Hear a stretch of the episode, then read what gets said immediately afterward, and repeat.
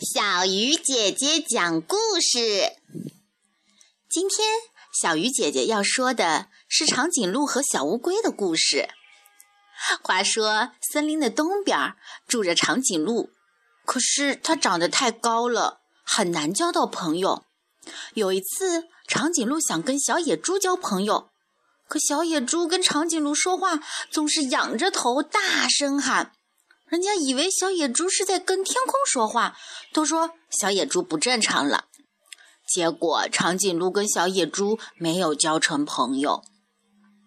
森林的西边住着小乌龟，可是它长得太矮了，它也很难交到朋友。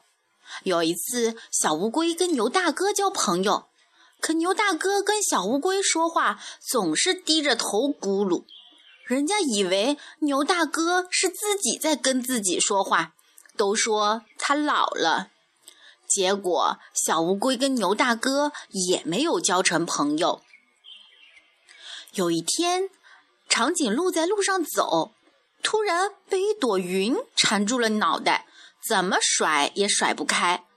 于是长颈鹿就跑起来，跑啊跑啊，突然。一脚踢到正在路上爬的小乌龟，于是长颈鹿和小乌龟就这么认识了。他们很想成为好朋友，可是一个这么高，一个又这么矮，怎么相处呢？小乌龟想了想，说：“嗯。”我想到一个办法，让你不用低头，也知道我小乌龟就在你身边。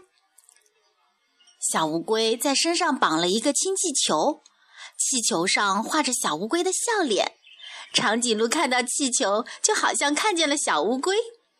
长颈鹿好高兴，他也说：“我也有个办法，让你不用抬头，也知道我长颈鹿就在你身边。”长颈鹿在脚上挂了一个小铃铛，一走路铃铛就会响，小乌龟就能知道长颈鹿啊就在身旁。